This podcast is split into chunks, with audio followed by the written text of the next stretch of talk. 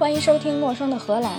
今天的话题是一个单身女人的印度之旅，第五章水井。婚礼过后，在市区里也玩了一圈，就想往周边走一走。我的印度朋友说，往北不远有一个台阶井，值得去看一看。据说这个是瓦格拉王朝首领的妻子为纪念她丈夫建造的。都说是个传说了。传说在15世纪，因为当地的王国一直缺水，饮用水全靠下雨，统治者就下令建造一口又大又深的井。没想到在完成之前，这个国王就被邻国的穆斯林给杀了，妻子就成了寡妇。那个时候，寡妇在丈夫死后要自焚。但是穆斯林国王阻止了王后自焚，说他愿意娶她。前朝王后也同意了，条件是先帮他把井修好。穆斯林国王也同意了，并且很快就修好了井。没想到前朝王后也是贞洁烈女，她先是祈祷着绕着阶梯井走了一圈，最后纵身一跃就去为她的丈夫殉葬了。为什么说这口井又大又深呢？和我们平时院子里直径一米的井比起来，它的确是又大又深，井深十米。东西长六十米，宽十二米，这就是我在网上能够看到的信息。我坐着突突车从市中心一路颠过来，到了一个村口，连城乡结合部都不像的小村子。司机说到了，我觉得他一定是在骗我。放眼望去，什么也看不见，除了一两个小卖铺，一些野生野了很多年的灌木。估计我也不是第一个怀疑他的。他停下车，带着我往里走，走了十米，就看到一片平的水泥地。地上有两排石凳子，很像一个荒废了的小区花园。他说：“真的到了，你往下走。”当他说到“你往下走”的时候，我往下一看，这远看平平的地面上，居然每隔十几米就有一个巨大的方形、几米见方的洞。顺着楼梯可以往下走，有一种要下地铁站的感觉。迷惑中，我点点头，反正我们也是说好了回城才给钱，也不怕他跑了。走近一看，才发现这并不是水泥地。而是整块整块的石头，那些公园长凳原来是墙垛子，墙垛子未必是普通话。我的意思是墙的上沿儿，只是这墙并不是从地往上修的，而是往下修的。我顺着台阶一级一级往下走，很快就走到了一个开阔的走廊，左右墙上有不少红手印儿，小小的像女人的手。我以为这是谁出嫁拍婚纱照的时候一个小节目，后来才知道，古代国王死了的时候，嫔妃殉葬之前。就要印这种手印儿。说到殉葬，这可不是古代的事儿，在印度一直到一九五几年还有公开殉葬的，而中国最后一次妃嫔殉葬已经是四百年前的事儿了。当时虽然是一月份，气温还是二十八九度，石头地面被晒得像可以烧烤一样，可是只要往井里下个七八级台阶，就有一阵阵凉风从井里吹上来，非常舒服。走到井底反而觉得有点冷。随着一步一步往下走。眼前简直到了另外一个世界，连街上的汽车喇叭、人们大声聊天的各种噪音都没有了。这里没有电，也没有任何现代的痕迹，一瞬间就好像穿越到了古代。整个井里只有我一个人，有一两株草从石头缝里长出来，一两只鸟从洞口飞下来，落在草的旁边，盯着草认真的看。我就在这两只鸟的旁边，靠着井沿的女儿墙上发呆。不知道这样过了多久，我们谁都没走，谁也没动，突然顿悟到什么叫平静的陪伴。井一共有五层，沿着螺旋楼梯还可以一路往下走，走到底的时候才看到真正有水的地方。原来井上边这七百平米的建筑，就是为了装饰这两平米见方的真的有水的井而建造的。也看得出来，当时建造这口井也并不只是为了让人们日常取水。而是一个大家可以相聚聊天的社交场所。到了井底已经有十米深了，还有光。我回头往上一看，吓了一跳。原来一层一层圆形的围栏面向井的一面，细细密密地雕刻着各种花纹，细到没有一厘米的地方是空着的。我虽然感叹，最终还是冻得不行，又一层一层爬回了地面。这井是伊斯兰、印度教和耆那教大融合的象征。一共有五层，每层都有走廊，就是人们休息聊天的地方。井的每根柱子和每层地板交界的地方都雕了一个小神龛，是一个小型的印度教寺庙的样子，层层叠叠带尖顶。这个高耸的塔状屋顶就是印度教北方寺庙建筑的特点之一，叫 Sikara，原意是山峰，就是象征着神灵居住的宇宙之山，和佛教的须弥山大概说的是一座山。这是北方印度教建筑的特点。南方印度教也是塔状的屋顶，但是并不是须弥山，而是众神居住的宫殿。北方的这个须弥山上边大都有一个圆饼。饼的最上面是个尖尖，这个圆饼是一个巨大的圆形石盘，源于印度本地的一种水果，叫鱼干子，大概有姑娘那么大。没吃过姑娘的人就想一下，槟榔那么大。耆那教寺庙远看和印度教寺庙有点像，可是到底有什么区别呢？对于我们这些外行来说，区别很微妙，微妙到根本找不到。那我们既然从表面上找不到区别，就从根本教义上领会一下，耆那教和印度教对寺庙最根本的认识区别在于，印度教认为寺庙是神的住所，而耆那教认为寺庙是讲经的地方，所以建筑上的区别忽然变得非常明显。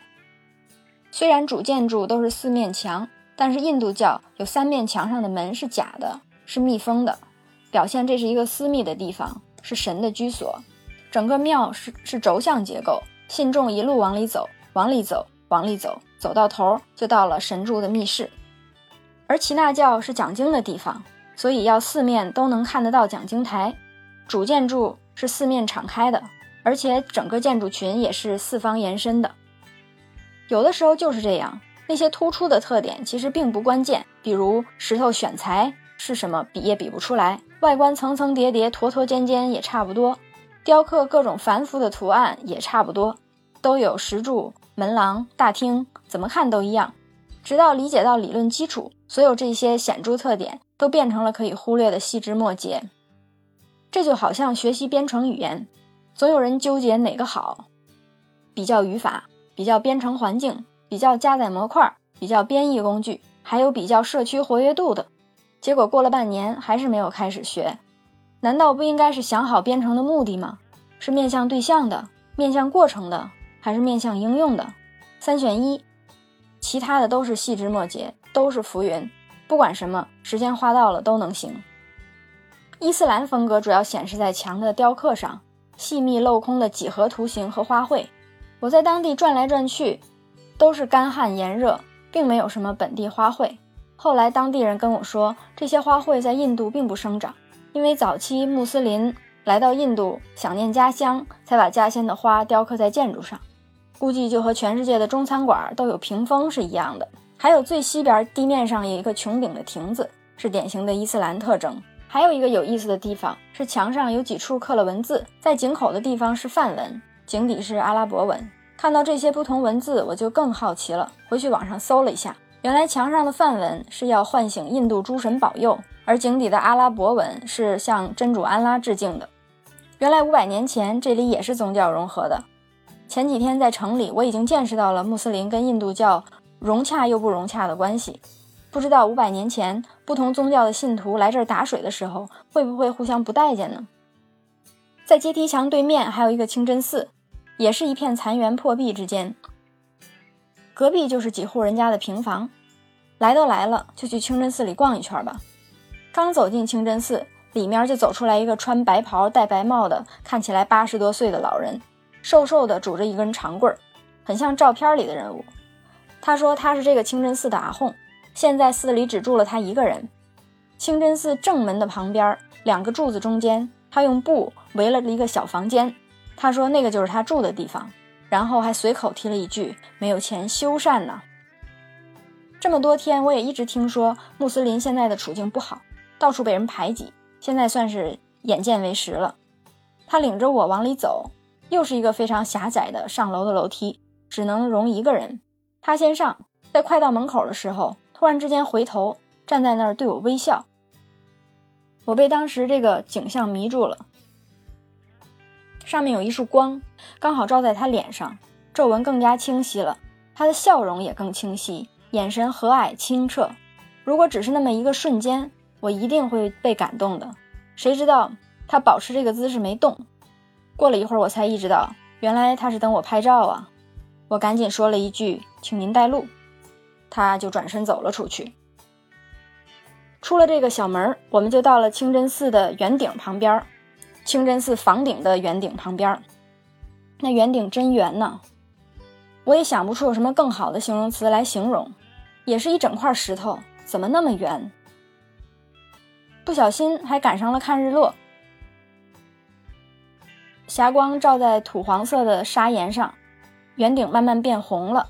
看着远处小村落，看着近处街上疯跑的孩子，摸着宏伟又破败的清真寺，感叹世间沧桑。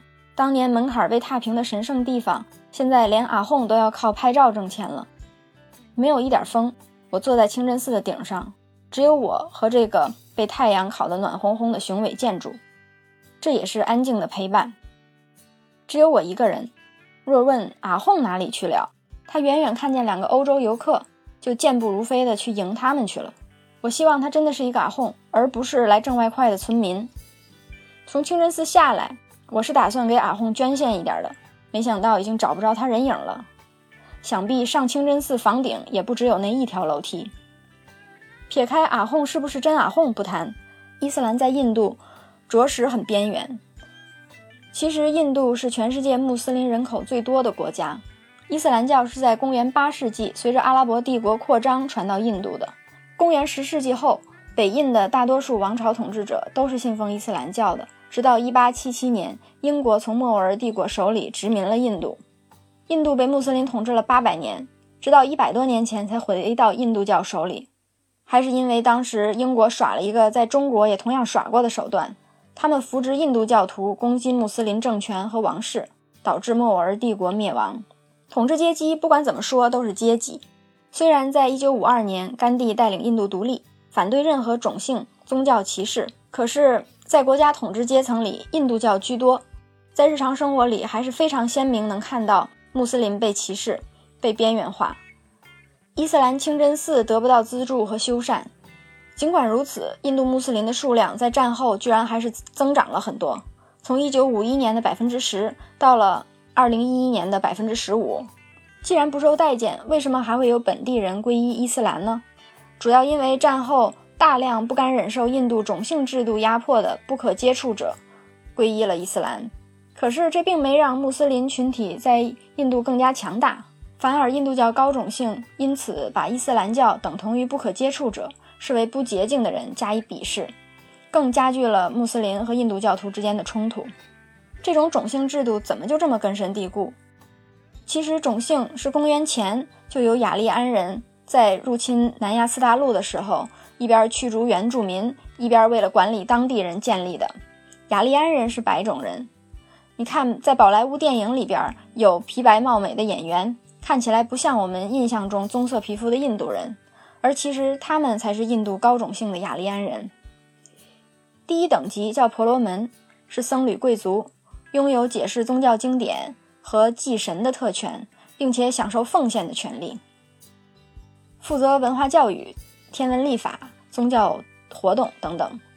第二级叫刹帝利，是军事贵族跟行政贵族，他们有征收赋税的特权，主要是军人、官员负责守护婆罗门阶层。第三级叫费舍，是普通雅利安人，政治上没什么特权。必须以布施和纳税的形式来供养前两个等级，大多是从商的人。第四级叫首陀罗，绝大多数是被征服的当地土著，属于非雅利安人，由高级佣人跟工匠组成，是人口最多的种姓，被认为是做低贱的职业。此外，还有被排除在外的人，叫贱民，他们被认为是不可接触的人，处于社会的最底层。就是他们不堪压迫，皈依了伊斯兰教的。为什么穆斯林统治了八百年，印度教的这种种姓制度还存在呢？因为穆斯林当时是从外边打过来的，人少，不得已就得搞出本地自治，就是找印度人管理印度人，保持种姓就可以方便统治。不知道大家注没注意到，不管是祭司、军人、商人等等，这些都是职业。并没有规定过什么贵族、皇亲国戚之类的。甘地废除种姓制度已经七十年了，和身在欧美的印度同事相处，也没有感觉到谁是高种姓，谁是低种姓，谁被谁歧视。然而到了印度，尤其是和印度家庭朝夕相处，才发现这种姓治理分分钟让你惊掉下巴。欲知后事如何，且听下回分解。以上就是今天的内容。陌生的荷兰，下次见。